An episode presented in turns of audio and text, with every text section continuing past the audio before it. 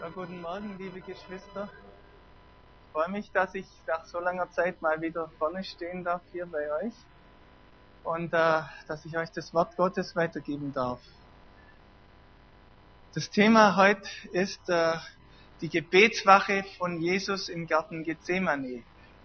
Das ist das Vorbild aller Gebetswachen, allen Wächtergebets und wir wollen als äh, Vorspann jetzt einmal einen kurzen Ausschnitt sehen von dem Film Die Passion.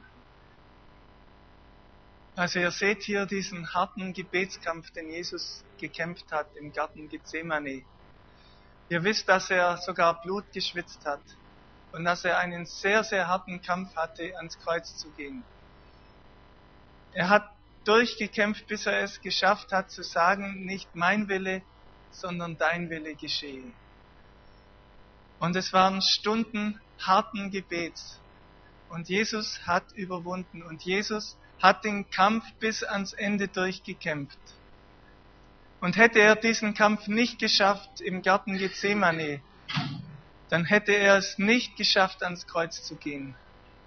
Er musste diesen Sieg am Kreuz vorher schon erringen im Garten Gethsemane.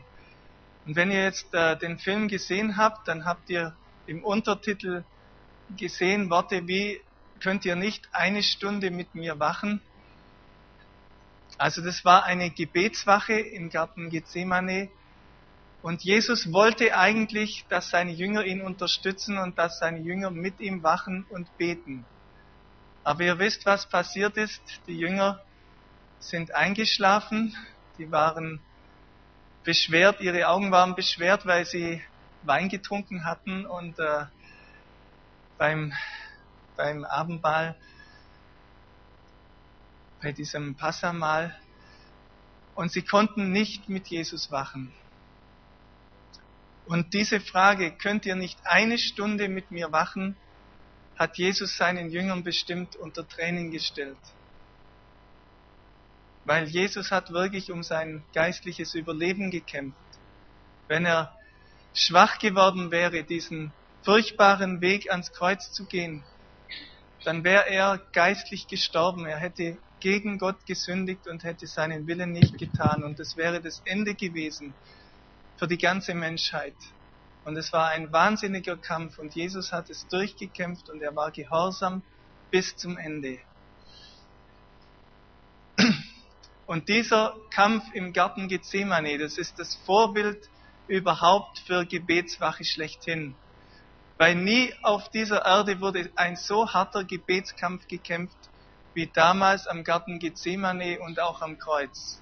Jesus hat ja auch am Kreuz gebetet. Ihr wisst, dass er, den, dass er den Psalm 22 gebetet hat.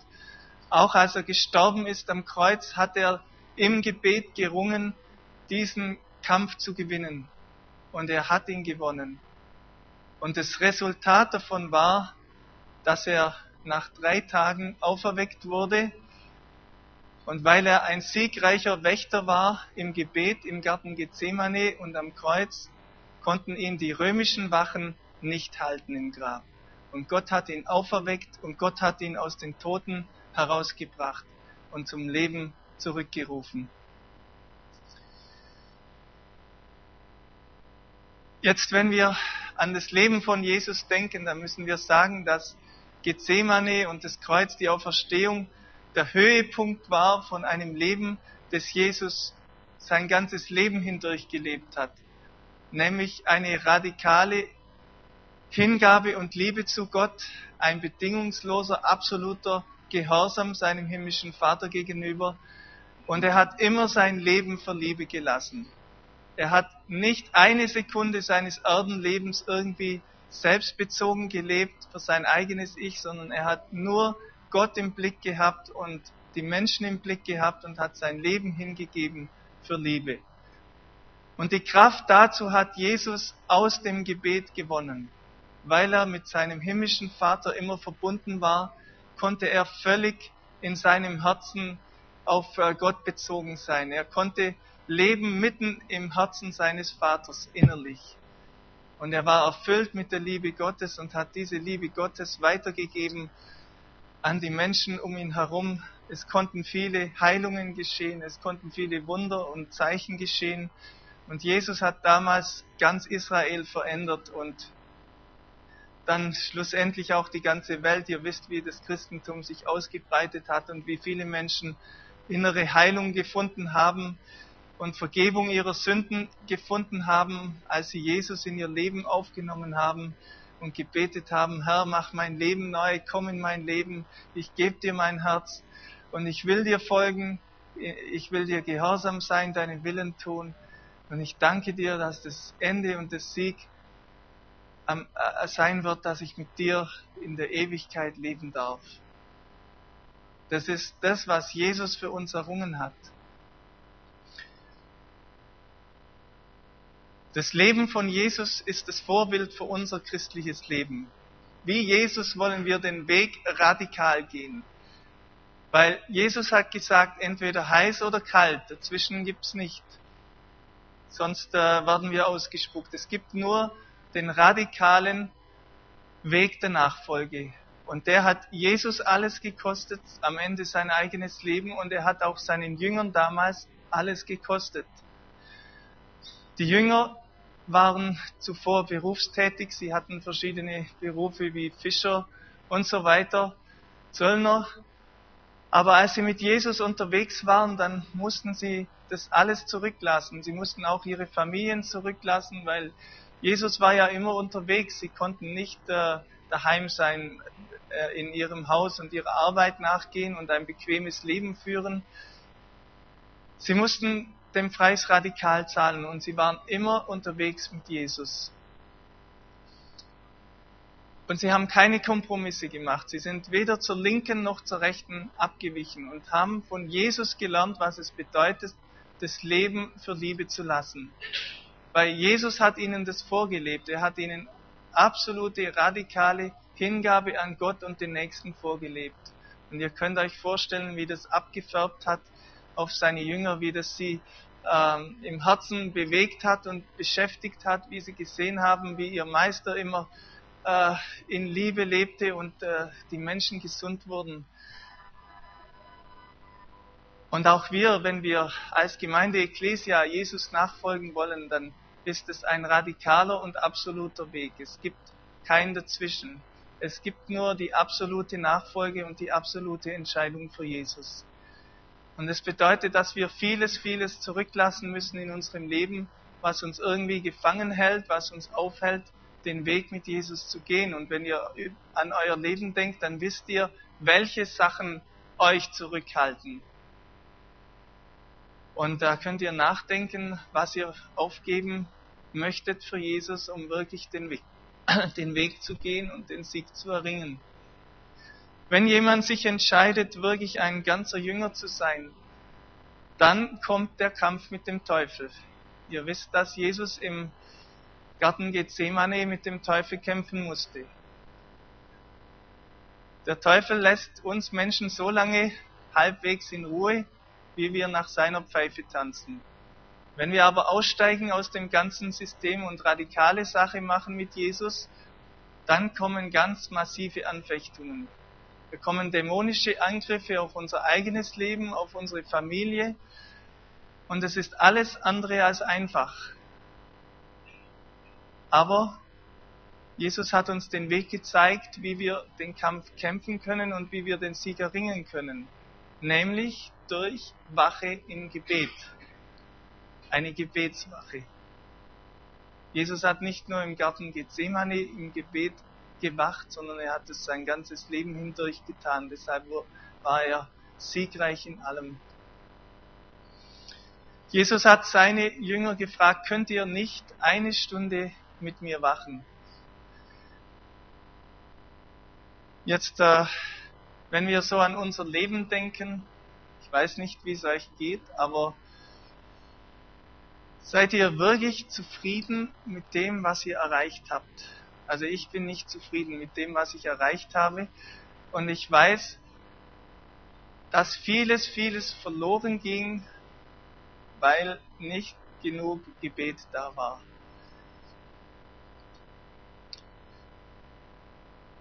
Und äh, unser Tagesablauf, der ist oft so, dass man am Morgen im Bett ist und schläft und dann irgendwann klingelt der Wecker, patscht man nochmal drauf und dreht sich nochmal um.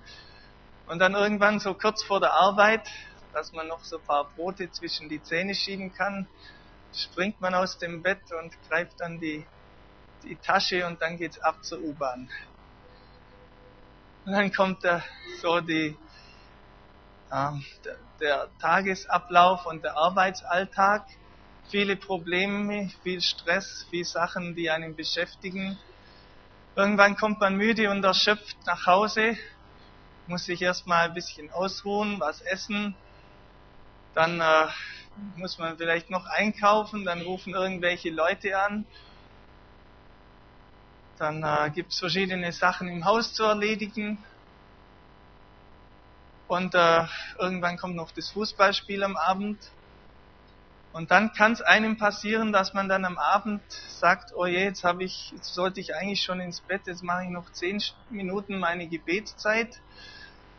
Dann macht man das noch und betet, ach Gott, tut mir leid, du weißt, ich wollte heute Bibel lesen und ich wollte heute beten und ich wollte eigentlich auch äh, Leute zu dir bringen, aber du weißt ja, wie es gerade aussieht in meinem Leben, so viel Stress und so viel, was ich um die Ohren habe und Herr, vergib mir. Und dann fällt man ins Bett und schläft ein. Und am nächsten Tag läuft's wieder so. Kennt ihr das irgendwo her? Kommt euch das bekannt vor? Und jetzt rechnet mal euer Leben durch. Das geht ja oft von Tag zu Tag. Und manchmal hat man einen besseren Tag, da kann man beten und ein bisschen Bibel lesen und dann kommen wieder Tage, da läuft gar nichts. Und Tag nach Tag nach Tag vergeht. Und irgendwann ist das ganze Leben einfach abgelaufen. Und danach kommt der Richterstuhl. Da werden wir vor unseren Erlöser gestellt werden, der uns vorgelebt hat, was es bedeutet, Gott zu lieben, der im Gebet alles durchgekämpft hat, der am Kreuz siegreich war, der auferstanden ist. Für uns. Und der für uns alle einen riesen Plan hatte oder immer noch hat, wir sind ja noch am Leben. Gott hat für jeden einzelnen von uns eine riesige Berufung die das bei weitem übersteigt, was wir uns vorstellen können. Hier sind Leute in unserer Mitte, die sind berufen, als Missionare hinauszugehen oder Pastoren zu werden oder Anbetungsleiter zu werden oder diakonische Dienste zu tun oder im politischen äh, Bereich Dinge zu bewegen für das Reich Gottes. Vielleicht äh, irgendwie in der Bundesregierung mitzuarbeiten. Wir wissen ja nicht, was Gott für uns wirklich geplant hat. Und äh, wie wenig, wie wenig haben wir erreicht von dem, was Gott für uns hat. Selbst die Besten im Reich Gottes, die größten Propheten und Apostel, erreichen letztendlich nur einen kleinen Prozentsatz von dem, was Gott eigentlich für sie geplant hatte. Gott möchte, dass wir ein Leben führen, wie Jesus es geführt hat. Dass Tausende durch uns gerettet werden, wenn wir predigen. Dass Tausende geheilt werden. Dass es in allen Zeitungen abgedruckt wird, was Gott Großes tut durch unser Leben. Dass es im Fernsehen gezeigt wird. Dass es um die ganze Welt geht. Gott denkt in riesigen Dimensionen. Aber unser Leben ist so, dass wir uns von, vom Alltag irgendwo oft übermannen lassen. Und der Teufel, eine seiner Lieblingsstrategien ist, uns die Zeit zu stehlen. Und es fängt eben schon am Morgen an, dass er uns ähm, das stiehlt, dass wir nicht aus dem Bett kommen am Morgen. Und dann kommt der ganze Tagesablauf und das ganze Programm, wo uns das alles so einfach so weggeklaut wird, unsere Zeit. Und dann gibt es alle möglichen anderen Programme, wo der Teufel versucht, uns vom Weg abzubringen, dass er uns ähm, einfach, dass alles ganz anders läuft, das ganze Leben, als es Gott eigentlich geplant hätte, dass man vielleicht den falschen Lebenspartner dann heiratet, der mit der Berufung überhaupt nicht zusammenpasst, mit, dem, mit der eigenen Berufung, oder dass man den falschen Beruf ergreift, dass man irgendwie einfach vom Weg abkommt. Jesus hat seine Jünger gefragt, könnt ihr nicht eine Stunde mit mir wachen?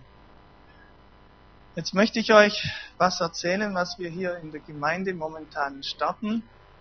Es ist äh, ein 24-Stunden-Gebet. Und dieses Gebet ist nichts anderes als Gebetswache. Und zwar wachen wir für ganze Länder wie Israel, Deutschland, wir wachen für Städte wie Nürnberg, Jerusalem, Nürnberg, andere Städte, wo immer Gott uns beten lässt. Wir wachen für die Gemeinden in Nürnberg und wir wachen auch für unser persönliches Leben. Wir beten für euch hier, die ihr jetzt hier sitzt, für eure evangelistischen Kontakte. Und wir wollen das wirklich rund um die Uhr machen, weil was Gott möchte ist, dass wir beständig im Gebet sind. Betet ohne Unterlass, heißt es in der Bibel. Einer allein tut sich schwer, das zu erfüllen, aber wenn wir uns zusammentun als Gemeinde, dann können wir das schaffen, rund um die Uhr zu beten und Gottes Anliegen für unsere Gemeinde und für unser persönliches Leben im Gebet durchzukämpfen. Wenn wir gemeinsam beten, dann sind wir stark. Wo zwei oder drei in meinem Namen zusammen sind, da bin ich mitten in ihrer, da bin ich, bin ich mitten unter ihnen. Gott hat eine ganz große Verheißung gelegt da, darauf, dass wir gemeinsam beten. Und äh, zu diesem 24-Stunden-Gebet gehört auch unter anderem das Frühgebet.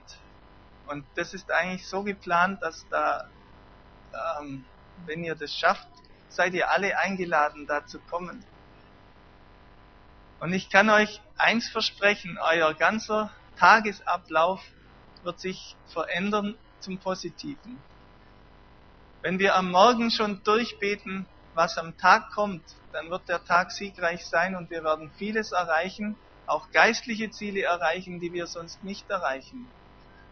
Und es ist ein Kampf und es ist schwer.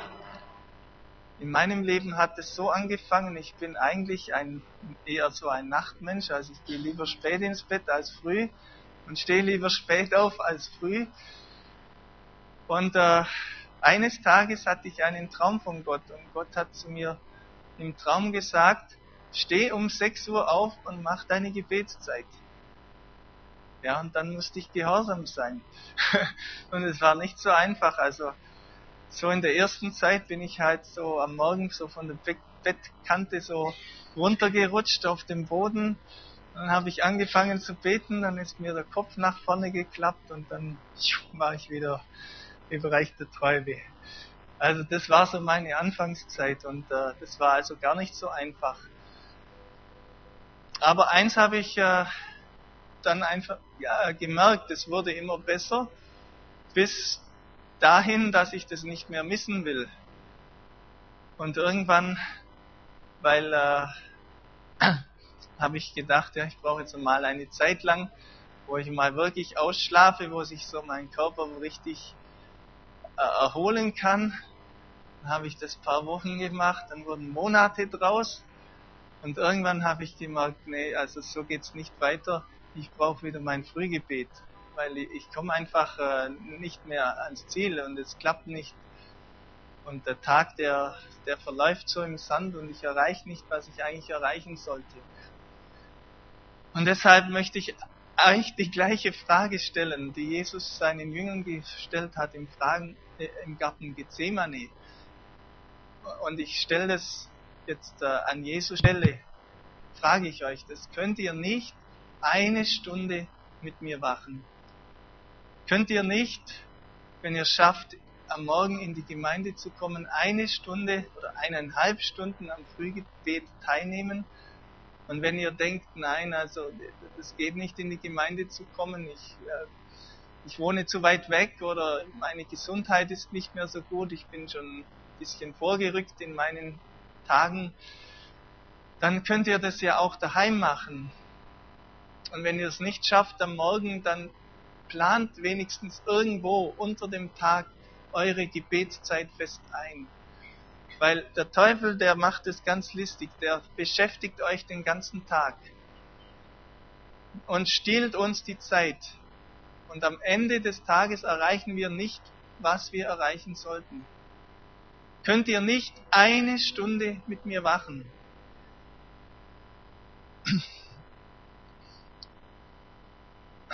Unser geistliches Leben ist ein harter Kampf. Wir lesen im Lukas 14 die, die Geschichte, wo Jesus erzählt von diesem König. Also wer mit einem König sich in den Krieg einlässt, der muss bedenken vorher, ob er die Schlacht wirklich gewinnen kann.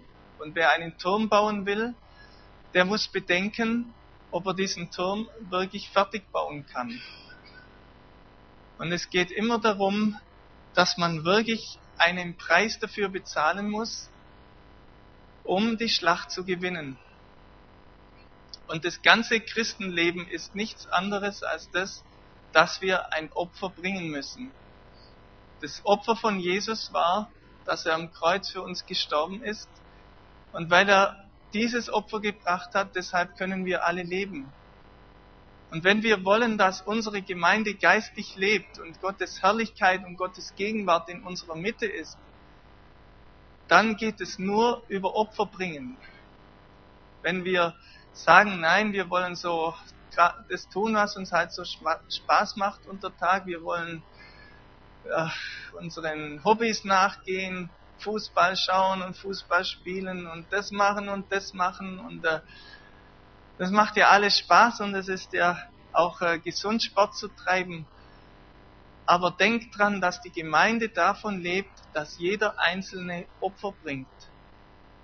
Und zwar, Jesus hat das Leben gekostet. Das ist das Vorbild für uns. Und es kostet auch uns das Leben. Man muss immer irgendwie sterben, wenn man wirklich den Dienst für den Herrn richtig tun will. Es kostet einem immer das Leben. Man muss so vieles immer zurückstellen und aufgeben, was man eigentlich sonst gerne tun möchte. Und davon lebt aber die Gemeinde. Davon lebt, leben die Dienste der Gemeinde. Zum Beispiel Street Love am Donnerstagabend. Die Leute, die da teilnehmen, die könnten auch sagen, nee, also äh, ich will lieber irgendwas anderes machen. Ich habe eigentlich genug zu tun. Ich muss für die Schule lernen oder ich muss das machen, ich muss das machen. Wenn das unsere Einstellung wäre, dann könnten so viele Seelen nicht gerettet werden. Die kommen zum Glauben deshalb, weil Leute da sind, die ein Opfer dafür bringen, die ihr Leben dafür hingeben. Jeder andere Dienst in der Gemeinde lebt davon, dass man sein Leben hingibt. Und das ist äh, das Lebensprogramm von Jesus, dass man dem eigenen Ich abstirbt. Das ist nichts anderes, als dass das Kreuz Jesu mitten in unser Herz hineinkommt. Es reicht nicht aus, nur zu glauben, dass Jesus am Kreuz gestorben ist. Und dann lassen wir es dabei und sagen, danke, dass du für mich gestorben bist und äh, leben so vor uns hin. Jesus hat einen Preis bezahlt, für den er mehr verdient als nur, dass wir an ihn glauben und an sein Kreuz. Er möchte, dass das Kreuz in unser Herz hineinkommt. Wenn ihr euch vorstellt, wie Gott das äh, Fleisch, fleischerne Herz gemacht hat. Da hat er vier Herzkammern gemacht. Und wenn man das als Mediziner untersucht und das jetzt mal sich genauer anschaut, dann sieht es aus, wie wenn da ein Kreuz mittendrin ist. Und wenn das Kreuz nicht drin wäre im Herzen, dann könnte die Pumpe überhaupt nicht funktionieren. Genauso unser geistliches Herz. Gott macht ja nichts aus Zufall. Ich denke, er wollte uns auch damit etwas sagen, dass unser Herz das Kreuz braucht. Wenn unser geistliches Herz, unsere geistliche Pumpe funktionieren soll, dann geht's nur dadurch, dass das Kreuz mittendrin ist. Und es das bedeutet, dass wir nicht für unser eigenes Ich leben und für die Sachen, die wir so für uns selber gern machen würden, sondern dass wir für Gott leben. Und zwar radikal und absolut und ohne Kompromisse. Und dafür ist Jesus gestorben und das möchte er uns schenken. Jetzt nochmal zurück zu diesem äh, was Jesus gesagt hat mit dem Turmbau und mit diesem Krieg, den wir zu kämpfen haben. Wenn wir Jünger von Jesus sein wollen, die ihr Leben ganz hingeben, dann gibt es massiven Widerstand und wir müssen uns überlegen, können wir den Kampf gewinnen oder nicht. Und ich sage euch eins, wer kein Beter ist, kann den Kampf nicht gewinnen. Wer nicht die Gebetswache einhält, der wird nicht siegreich sein. Jesus, selbst Jesus im Garten Gethsemane hätte den Sieg nicht errungen, wenn er die Gebetswache nicht gemacht hätte und nicht gewonnen hätte. Deshalb äh, kann euch nur ermutigen, dass ihr teilnehmt bei diesem 24-Stunden-Gebet. Also ihr, wir hängen dann irgendwann mal eine Liste aus, wo ihr euch eintragen könnt, wann ihr an, äh, unter Tag Zeit habt. Und wenn es möglich ist, dann kommt hierher im Jugendraum unten, ist unser Gebetsraum. Und da wollen wir wirklich rund um die Uhr einen Gebetsaltar für Gott aufrichten. Im Alten Testament gab es die Stiftshütte und da gab es den Brandopferaltar und es gab den Räucheraltar. Der Brandopferaltar, das Brandopfer ist ein Symbol bereits für das Sterben von Jesus. Damals mussten noch Tiere sterben für Sünden. Später ist Jesus gestorben. Und dieses Brandopfer, das ging ja in Rauch auf für Gott. Und es ist wie, wenn man das ganze Leben hingibt. Was Gott heute will, ist nicht mehr, dass wir ein Tier opfern, sondern wir sollen unser eigenes Leben auf den Altar legen. Das ist das Opfer, das Jesus von uns erwartet, dass wir unser ganzes Leben geben. Und das ist ein Opferdienst, den Gott in der Gemeinde aufrichten möchte. Und von diesem Opferdienst lebt alles. Dadurch kann die Gegenwart Gottes da sein. Dadurch, dass diese Opfer zu Gott aufgestiegen sind, dieser Rauch. Dadurch konnte die Shechina, diese Herrlichkeitswolke, über der Stiftshütte sein. Und so ist es auch in unserer Gemeinde, wenn wir es schaffen, einen Altar aufzurichten, wo jeder sein Leben gibt, nicht ein Tier opfert, sondern sein eigenes Leben, und dieser Wohlgeruch zu Gott emporsteigt, dann wird eine Herrlichkeit Gottes in unsere Gemeinde kommen, das können wir uns nicht vorstellen. Da wird Erweckung passieren, da werden Zeichen und Wunder geschehen, Heilungen. Leute laufen vor der Tür draußen vorbei, wenn Gottesdienst ist und werden einfach nur reingezogen. Ganz Nürnberg kann verändert werden. Viele Sachen werden sich zum Positiv verändern. Einfach nur dadurch, dass wir sagen, wir haben genug von unserem eigenen Leben, wir geben unser Leben für Liebe hin und wir geben es völlig hin, als Opfer für Gott. Dann war noch ein zweiter Altar in der Stiftshütte, das war der Räucheraltar. Der Räucheraltar steht für unser Gebet. Wenn ihr Offenbarung lest, dann seht ihr, dass da auch so ein äh, Altar erwähnt wird und die Gebete der Heiligen werden da in diesen Schalen aufgefangen und dann äh, wird es erhöht und es äh, geschehen also ähm, große Dinge. Es, es, es gibt Erdbeben auf der Erde und alles Mögliche. Also da bebt was und da passiert was. Das ist der Altar, den wir versuchen im 24-Stunden-Gebet aufzurichten. Dass wir sagen, wir wollen als Gemeinde einen geistlichen Altar haben, wo ununterbrochen unser Räucherwerk zu Gott emporsteigt. Anbetung und Gebet Und das alles lebt davon, dass wir sagen, wir geben unser Leben dafür. Wir geben unser Leben dafür, dass die Herrlichkeit Gottes in unserer Gemeinde sein kann. Wir sind bereit, unsere eigenen Dinge zurückzustellen. Ich weiß, jeder von uns hat seine Sachen, die er so gern machen würde. Aber ich sage euch nochmal, es lebt davon, dass wir bereit sind, das Opfer zu geben unser eigenes Leben, dass wir bereit sind, hierher zu kommen zum Gebet oder wer es nicht kann, dass es daheim macht. Gott hat uns berufen, Könige und Priester zu sein. Und der Dienst an der Gemeinde, wenn er wirklich dem Willen Gottes gemäß ausgeführt wird, ist ein Priesterdienst. Ein Priesterdienst, wo wir Opfer bringen, wo wir räuchern. Wir wollen, dass der Heilige Geist in unsere Gemeinde völlig kommt, dass jeder richtig getauft wird mit dem Heiligen Geist, erfüllt wird mit dem Heiligen Geist. Dieser siebenarmige Leuchter in der Stiftshütte, den finden wir im Buch Jesaja beschrieben, wo es über Jesus heißt, auf ihm wird ruhen der Geist des Herrn, der Geist der Weisheit und des Verstandes, des Rates und der Kraft, der Erkenntnis und der Furcht des Herrn. Das sind sieben, sieben äh, Flammen des Heiligen Geistes. Weisheit, Verstand, Rat, Kraft, Erkenntnis, Furcht des Herrn.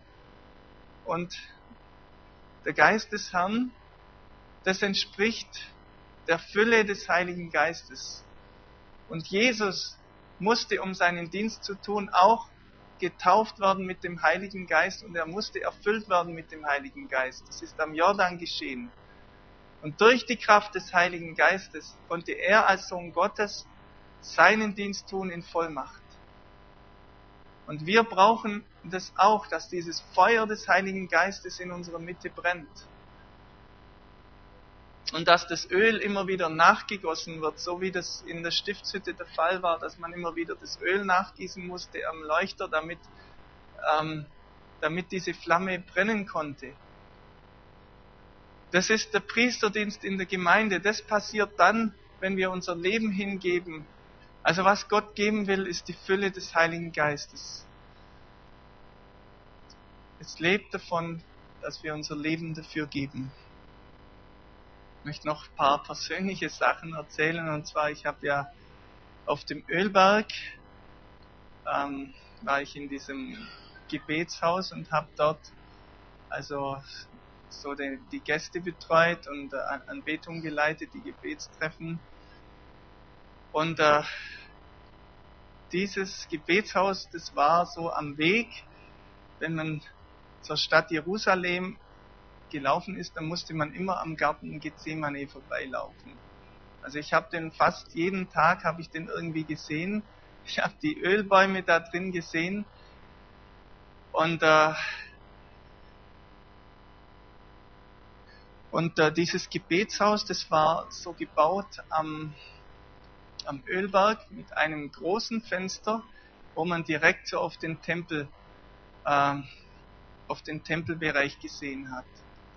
Und es waren da auch äh, Propheten im Haus und die haben gesagt, es gibt so unterirdische geistliche Wasserleitungen von diesem Gebetshaus zum Tempelbereich, wo praktisch so lebendiges Wasser ähm, zum Tempelbereich fließt, wo die Juden beten an der Klagemauer und so weiter. Und äh, es ist so, wenn wir, wenn wir hier auch so etwas aufbauen wie so eine Gebetswache rund um die Uhr, dass äh, da lebendiges Wasser freigesetzt wird. Und ich empfinde das immer wieder so in, in meinem Herzen, wenn ich so die Treppe runterlaufe, dass da wie ähm, der Keller unter Wasser steht.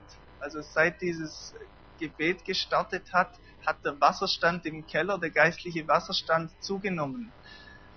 Und das ist das, was Gott dann äh, der Gemeinde schenken will, dass wenn Leute predigen, dass dieses lebendige Wasser zur Verfügung ist, oder wenn ihr euren Hauskreis leitet und da die Lehre weitergebt, oder wenn ihr die Anbetung leitet, dann ist dieses Wasserreservoir da. Und Gott gibt dann lebendiges Wasser für jeden, der hier irgendwie einen Dienst tut.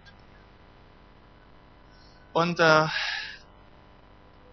deshalb, je mehr ihr einsteigt und je mehr ihr betet, umso mehr lebendiges Wasser wird in der Gemeinde fließen. Und äh, wie gesagt, dieser Räucheraltar, das ist, da brennt ein Feuer drauf. Und wenn wir einen Gebetsaltar haben, wo rund um die Uhr Räucherwerk zu Gott emporsteigt, dann wird Gott sein Feuer darauf fallen lassen.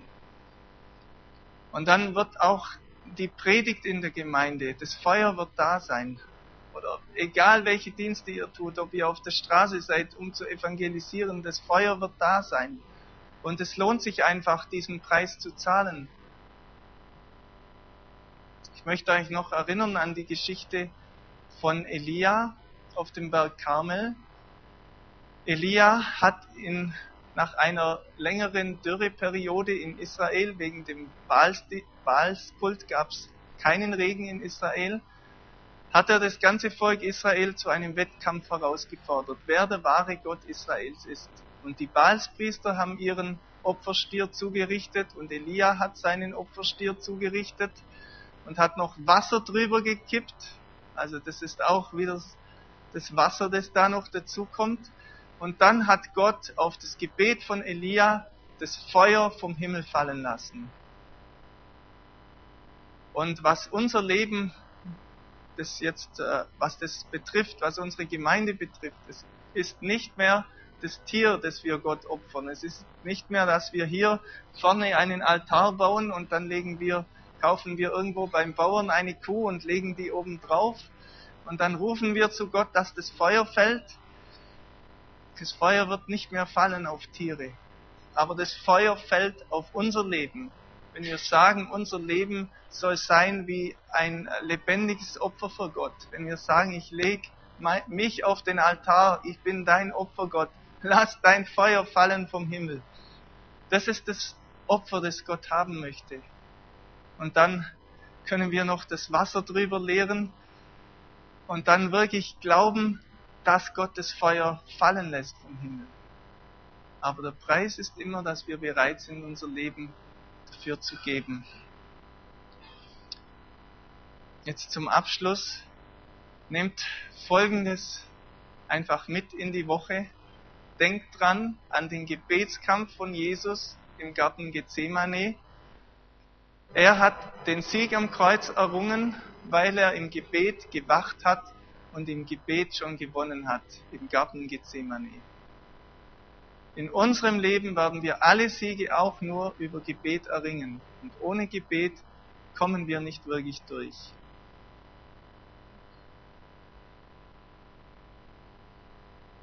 Denkt dran, dass das Gemeindeleben davon lebt, dass jeder bereit ist, Opfer zu bringen.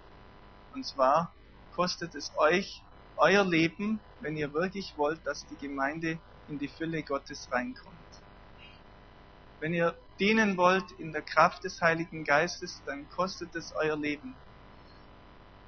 Und Gott möchte, dass wir nicht ein Tier opfern, sondern dass unser eigenes Leben auf den Altar kommt und dass Gott dadurch in unserer Gemeinde wie einen geistlichen Priesterdienst aufrichten kann in der Kraft des Heiligen Geistes, wo ein Brandopferaltar ist, wo unser eigenes Leben drauf ist, wo das Feuer Gottes drauf brennt und wo unser Gebet rund um die Uhr wie Räucherwerk zu Gott emporsteigt. Amen.